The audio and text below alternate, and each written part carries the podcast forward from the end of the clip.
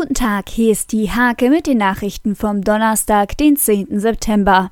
Immer mehr Gastronomen im Landkreis Nienburg und deren Gäste verstoßen gegen geltende Corona-Regeln. 19 von 130 Verfahren sind allein dort zuzuordnen.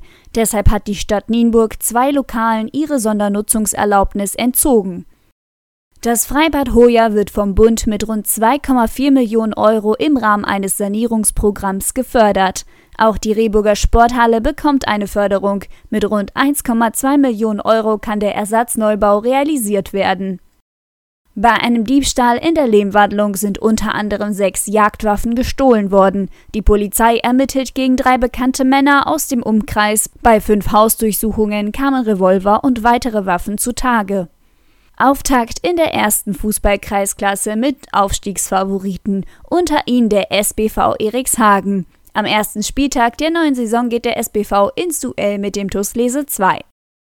Das Penningseeler Badminton-Doppel Luna Markwort und Ida Schasitzke waren erneut erfolgreich. Eine Woche nach dem dritten Rang im Saarland holte das Duo in Augsburg erneut Bronze.